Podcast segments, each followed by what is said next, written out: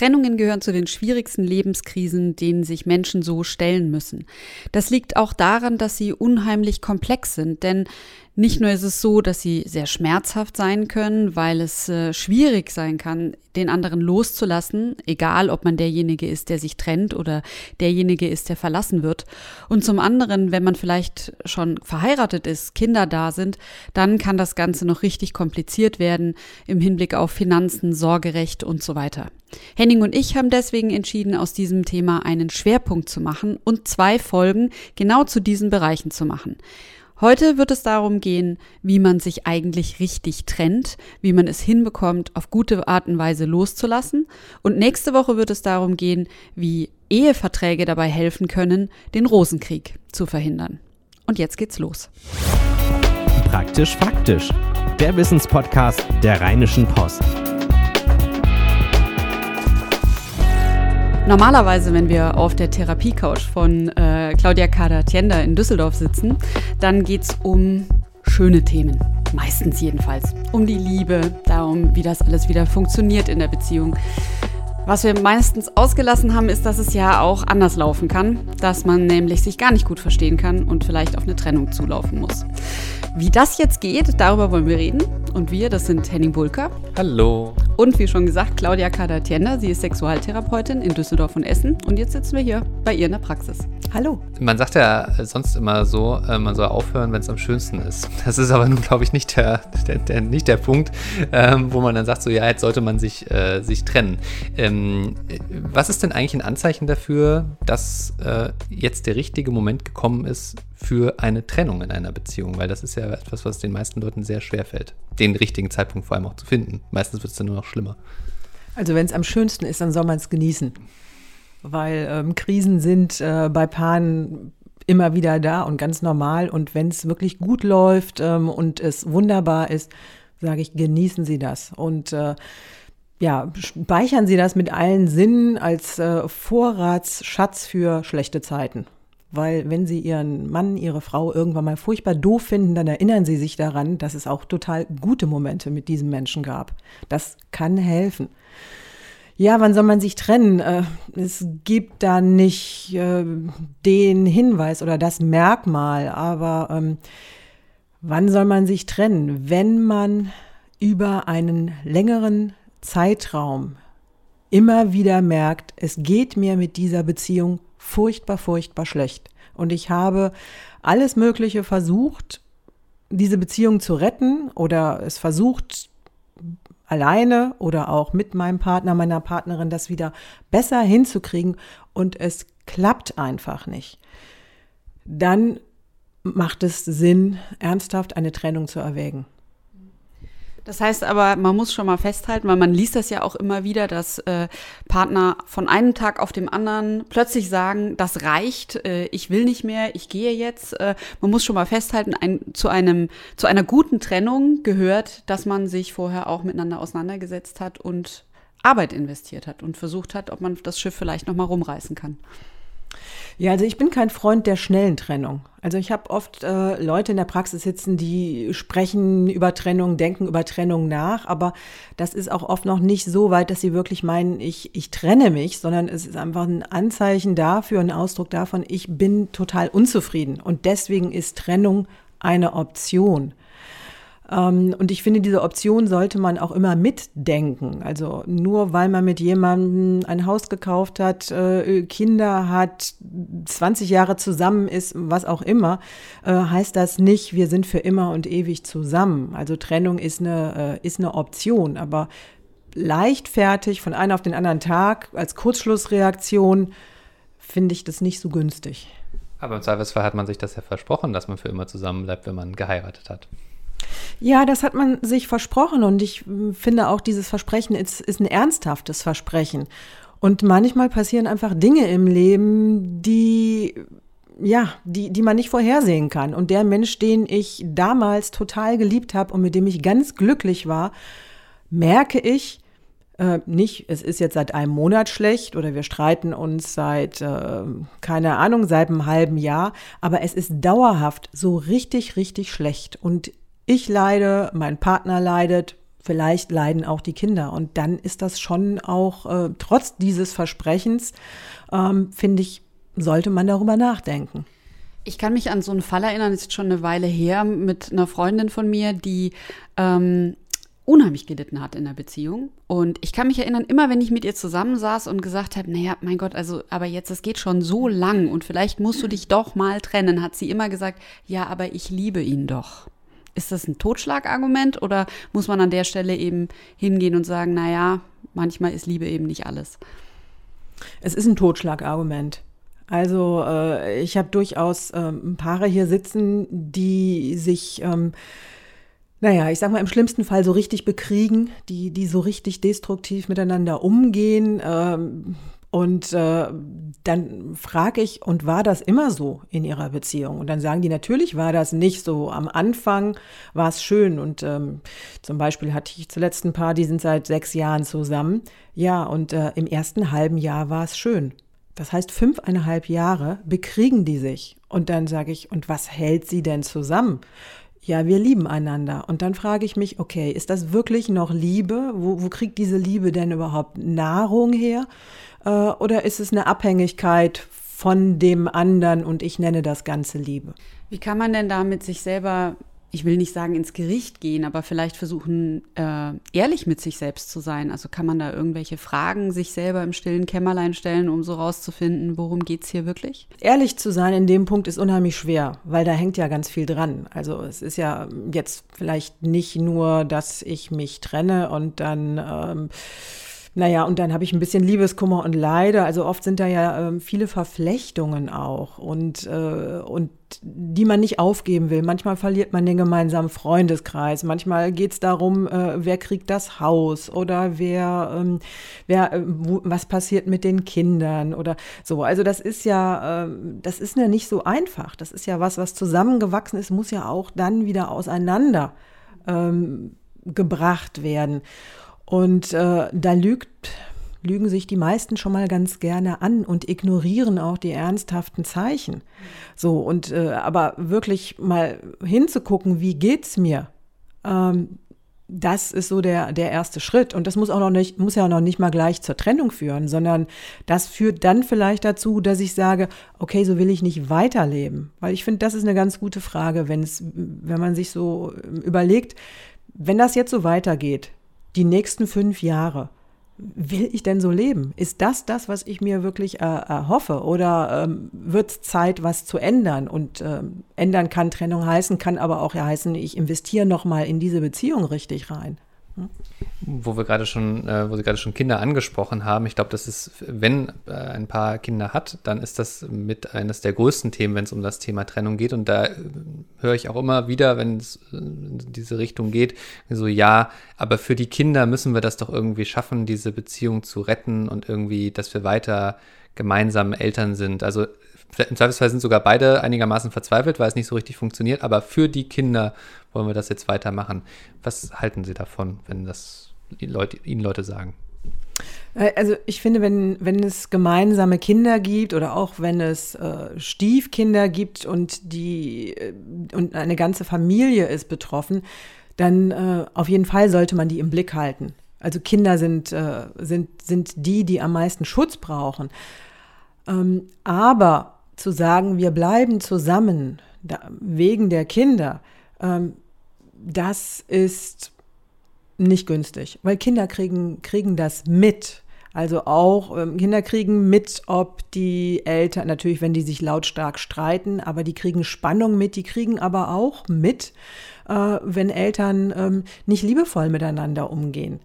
Ähm, und ähm, ich habe oft Erwachsene hier sitzen, und wenn ich dann mit denen darüber spreche, wie sind die denn aufgewachsen? Und die erzählen mir dann, ich, ja, ich hatte immer so das Gefühl, wir sind so vereinzelt und es ist irgendwie gar kein Team bei uns. Und ja, also so organis organisatorisch lief das alles ganz gut. Aber ich habe nie gesehen, dass meine Eltern liebevoll miteinander umgegangen sind, dass die sich mal umarmt haben. Und ich habe mich, es war so eine ganz komische Atmosphäre. Also das wirkt, hat auch Auswirkungen auf, auf die Kinder. Es, es verwirrt die zum Teil auch, weil die einfach gar nicht wissen, was ist hier irgendwie so los. Und ähm, Deswegen, ähm, ja, Kinder im Blick haben, aber äh, es ist nicht immer nur das Beste, zusammen zu bleiben wegen der Kinder. Äh, und lassen Sie mich noch eine andere Statistik sagen. Ähm, wenn man ähm, wenn man, wenn man schaut, wie gehen äh, Kinder von äh, getrennten Eltern durchs Leben, ähm, dann sind die nicht auffälliger als, äh, als, als Kinder von äh, intakten Familien. Das hat damit zu tun, wie trennen sich die Eltern, wie können die ihren Kontakt zu dem äh, Elternteil, bei dem sie nicht wohnen, behalten, wie kriegen die Eltern eine gute Trennung hin. Also das kann durchaus, äh, also das, das ist nicht unbedingt schlecht für die Kinder, ja. Das hat dann aber auch, denke ich, viel wiederum mit dem Zeitpunkt zu tun. Also wie lang lässt man sowas irgendwie vor die Wand fahren oder wie häufig fährt die Beziehung regelmäßig vor die Wand, ähm, sodass man dann sich noch auf irgendwie eine gemeinsame Lösung verständigen kann, mit der irgendwie beide Partner dann am Ende leben können. Also um eben dann eine sinnvolle Lösung unter anderem für die Kinder zu organisieren. Also damit hat das ja wahrscheinlich viel zu tun, wie verrannt man das schon ist in dem Konflikt, oder? Ähm, ja, und leider ist es dann irgendwie so, ähm, dass, äh, dass es häufig passiert, wenn Paare sich trennen, dass sie sich nicht gut trennen äh, dass dann äh, einer im Streit geht, dass die Kinder zum Spielball werden, äh, ähm, dass damit erpresst wird, dass die, die Kinder, also wenn, dass die Wochenendtermine nicht gut eingehalten werden oder die Besuchszeiten oder wie auch immer, dass die Kinder einfach benutzt werden oder äh, dass in Abwesenheit des anderen Partners schlecht über den gesprochen wird und die Kinder kommen in, in Loyalitätskonflikt. Also äh, da, da passiert, passiert sehr viel äh, oft was, was Schlechtes auch im, im, im Nachgang. Ja, und deswegen sage ich, also wenn eine Trennung passiert, kann das durch, kann das unter Umständen für die Kinder gut sein, aber es muss dann auch eine gute Trennung sein. Ja. An der Stelle hat Trennung dann schon sehr viel mit Organisation zu tun. Ne? Da ist man dann schon einen ganzen Schritt weiter äh, von den Emotionen vielleicht oder sollte man versuchen, von den Emotionen wegzukommen und mehr hin dazu, äh, wie machen wir das, die Details, wie kriegen wir die organisatorisch und neutral hin. Wie sieht denn eine gute Trennung aus? Das wäre jetzt mal so die Anschlussfrage, weil Sie gerade sagten, eine Trennung muss gut sein. Ja, also ähm, mit den Emotionen ist das ja nicht so einfach.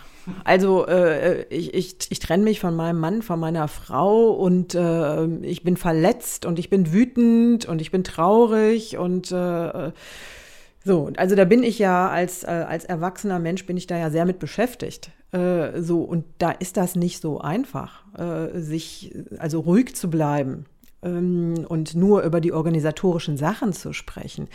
Ähm, ich finde, was, was, was, äh, was allen Beteiligten klar sein muss, äh, egal was zwischen den Eltern passiert, äh, wir bleiben immer Eltern. Und das ist total wichtig, dass das erhalten bleibt. Und eine gute Trennung heißt eben wirklich, wenn man es schafft, diese ganzen Emotionen ein Stück weit beiseite zu schieben und zu gucken, was ist das Beste für die Kinder.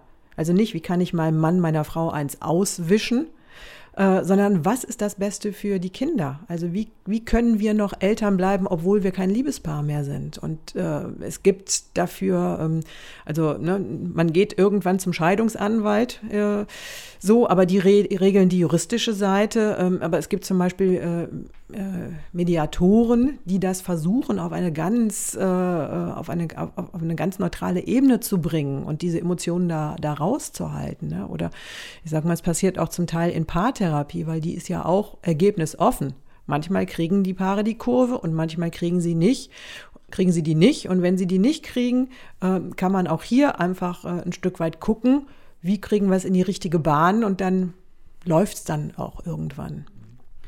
Ja, also ich glaube, bei das kann ich mir gut vorstellen, dass das sehr hilfreich ist, eine dritte Person zu finden, äh, über die man das dann so spielen kann, wenn das, äh, damit die Emotionen nicht ganz so hochkochen.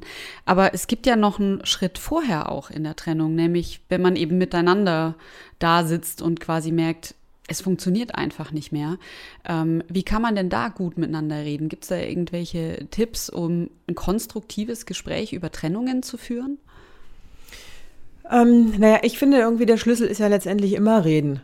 Also äh, meine Erfahrung ist, dass äh, Paare oft ähm, viel zu viel schlucken.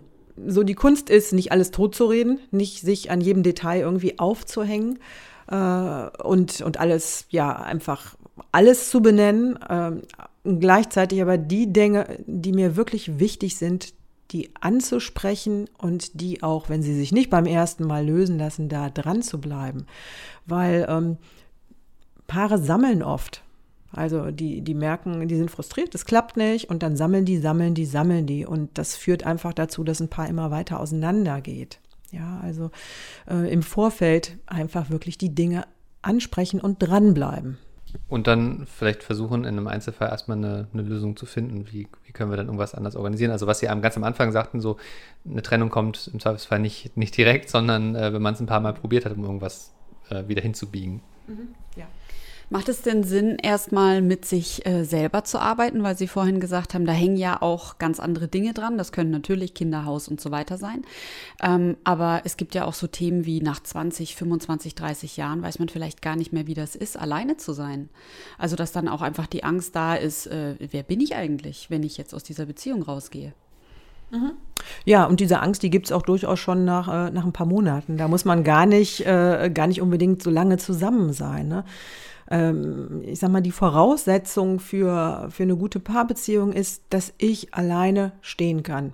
Ja, wenn ich den anderen brauche, äh, um nicht umzufallen, dann, äh, dann bin ich abhängig von dem. Und natürlich werden wir mit der Zeit, gibt es Abhängigkeiten, aber diese, ich, ich brauche für mich so diese Gewissheit, ich kann alleine stehen.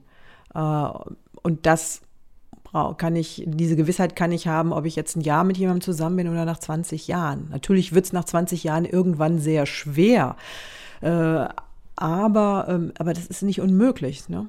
Das heißt also im Grunde genommen, gut vorbereitet zu sein auf eine Trennung heißt äh, letztlich eine gute Beziehung führen. Also wenn ich das mal so übersetze, ne? also schauen, ähm, dass es irgendwie ein gesundes Verhältnis zwischen beiden äh, Partnern gibt, ähm, dass eben jeder so sein, sein, sein eigenständiges hat. Es hängt dann doch irgendwie sehr, sehr miteinander zusammen. Naja, es hängt letztendlich, hängt es mit ihrer eigenen ähm, Stabilität zusammen. Ja, also wenn, wenn Sie alleine ähm, für sich gut durchs Leben gehen können, dann sind Sie auch in der Lage, sich zu öffnen für eine Beziehung. Wenn Sie das aber nicht sind äh, und jemand anderen brauchen, der Ihnen hilft, der, der Sie irgendwie tröstet oder der Ihnen die Sachen, für Sie die Sachen macht, äh, dann hängen Sie an dem anderen ja dran. Und dann kriegt das Ganze eine, eine, eine Schieflage. Und das ist nicht so eine günstige äh, Voraussetzung, um eine gute Beziehung zu führen. Wenn Sie so ein paar hier sitzen haben, wo, ja, äh, wo, wo Sie, Sie haben es gerade so, so, gesagt, so diese destruktiven Tendenzen drin sind und das ist alles, alles negativ. Was raten Sie denen denn dann? Sagen Sie dann, ja, machen Sie mal eine Pause und gucken Sie irgendwie in drei Monaten, ob Sie sich wirklich immer noch lieben, so wie Sie es sagen, oder sagen Sie, nee, jetzt mal direkt den Stecker ziehen? Oder also was, was ist dann, was ist dann so der Ansatzpunkt? Ähm, also, wenn ich so ein paar hier sitzen habe und davon gibt es tatsächlich nicht so wenige, ähm, dann melde ich denen erstmal zurück, was ich wahrnehme. Ähm, weil Sie müssen sich das so vorstellen, für die ist dieser Wahnsinn der Alltag. Also ähm, es gibt Paare, die, die streiten wirklich täglich. Also die gehen zur Arbeit, die kommen nach Hause, die treffen sich und die streiten. Und äh, von sieben Tagen in der Woche streiten die mindestens sechs. Und die streiten bis zum Einschlafen. Also oder äh, und vor anderen oder ähm, ja, also ähm, so. Und das ist für die normal. Also die merken natürlich irgendwie, äh, ich, äh, ich kann nicht mehr und, äh, und sie glauben gar nicht, wie viel Leid Menschen ertragen können. Aber ähm, die, äh, das merken die schon, aber die, die sind, sind da so in diesem System drin, dass sie das gar nicht, gar nicht mehr wirklich äh, mit einer Außenperspektive sehen können. Und, was da, und, und das bringe ich dann erstmal damit rein, indem ich den Spiegel, was macht ihr da eigentlich? Also was, was, was ist denn da, was da passiert? Ich gebe da nicht einen Ratschlag, sondern erstmal irgendwie so, so, so sieht das aus. Ja. Glauben die das denn dann? Weil gerade wenn man da so drin steckt, dann denkt man vielleicht, äh, ich habe doch gar keinen komischen Unterton oder das war doch gar nicht beleidigend gemeint. Und dann kommt vielleicht hinterher, er hört nur immer oder sie sagt ja aber nur, äh, ne, so. Dann kommt vielleicht die Anschuldigung hinterher. Also merken die das überhaupt oder glauben die ihnen das, wenn sie das spiegeln? Ähm, also die glauben natürlich immer lieber, dass der andere es ist. Äh, anstatt dass sie äh, das selber äh, da auch was zu bei tun und äh, da gehört schon was dazu. Also äh, auch mal dahin zu gucken, was mache ich eigentlich, äh, dass das Ganze hier so, so, so schlecht läuft. Und beim ersten Mal ähm, glauben die das vielleicht nicht und der andere sitzt da und jubelt, äh, weil es aber ja eine Paartherapie ist und nicht darum geht, den Schuldigen zu fühlen. Also ähm, ja, ähm, guck ich, gucken wir uns ja das ganze Paarsystem an und äh, im, im besten Falle äh, ist es dann irgendwann so, dass sie irgendwie sagen, gut, ich muss hier irgendwie auch mal den Schritt tun und auch mal ähm, ehrlich irgendwie zu mir, zu mir selber sein. Und äh, das klappt vielleicht nicht bei, beim ersten Mal, aber ähm, ja, letztendlich wollen viele ja auch wirklich zusammenbleiben und wollen, dass es besser wird. Und äh, dann mache ich auch immer wieder die Erfahrung, dass es dann auch irgendwann so einen Schub nach vorne gibt, geht, gibt und dann, äh, ja, und dann dann bewegt sich was. Wenn Leute hier bei Ihnen sitzen, dann haben sie natürlich auch schon den ersten Schritt getan und festgestellt, es gibt ein Problem und sind dann natürlich auch erstmal offen für das, was sie sagen. Das ist ja auch gut. Ähm, möchte mal gerne auf diesen Punkt, weil ich das immer wieder mal so mitbekomme, dass Leute sagen so, ja, wir, wir machen jetzt mal eine Pause in der Beziehung und hoffen, dass wir so die Trennung abwenden können noch. Ähm, was sagen Sie zu diesem Mittel? Ja, also eine, eine Pause. Ähm ist manchmal ganz hilfreich, um sich selbst wieder zu finden. Also ähm, wenn ich äh, ständig äh, oder jeden Tag mit meinem Partner im Kontakt bin, dann äh, weiß ich manchmal gar nicht mehr, was will ich eigentlich überhaupt. Oder äh, ja, es gibt irgendwie ähm, Streit oder Sorge um Streit oder äh, Spannungen und so weiter. Und ich kann gar nicht mehr spüren, äh, liebe ich den anderen noch, sondern ich bin immer nur irgendwie so ängstlich oder abwehrend unterwegs. Und äh, Deswegen kann da mal so eine, so eine Trennung auf Zeit oder so eine, so eine räumliche Trennung, ähm, kann erstmal ein ganz guter Schritt sein, um sich, um erstmal wieder durchzuschnaufen, um erstmal irgendwie klar zu werden, was, was will ich überhaupt und will ich noch was von, von meinem Partner, meiner Partnerin. Ja. Kann man damit was falsch machen? Mit so einer Trennung auf Zeit? Na, die Frage ist, wie Sie falsch definieren. Also wenn das, was Sie da tun, wenn das schon ständ, also schon länger anhält und es äh, und, und es geht immer äh, immer nur weiter im Kreis, dann würde ich sagen, ist das falsch, weil äh, da können Sie genau sagen, in einem Jahr sind wir immer noch so. Warum sollte da was anders werden? Also dann macht es schon auch Sinn, mal was anderes zu probieren und damit ergibt sich die Chance, dass äh, dass es auch ein Weg aus dieser Spirale rausgeht. Also wir lernen, Trennung tut zwar immer weh, aber es kann eben manchmal trotzdem der richtige Schritt sein. Und zwar dann, wenn es einfach äh, nicht mehr gut wird, wenn es einfach nicht mehr aufhört ähm, oder wenn das Gefühl nicht mehr aufhört, dass es einem äh, in der Beziehung nicht gut geht. Vielen Dank für das Gespräch, Frau Körter-Tienda. Ja, gerne. Und Henning, äh, Bauchgefühl jetzt so? Ach ja, es macht einen irgendwie immer so nachdenklich, wenn man über das Thema spricht. Ja. Ähm, äh, erstmal ein bisschen reflektieren. Ich denke auch. Wir fahren jetzt nach Hause und denken nach. Ja. Bis nächste Woche. Tschüss. Keine Lust, auf die nächste Episode zu warten? Frische Themen gibt es rund um die Uhr auf rp-online.de.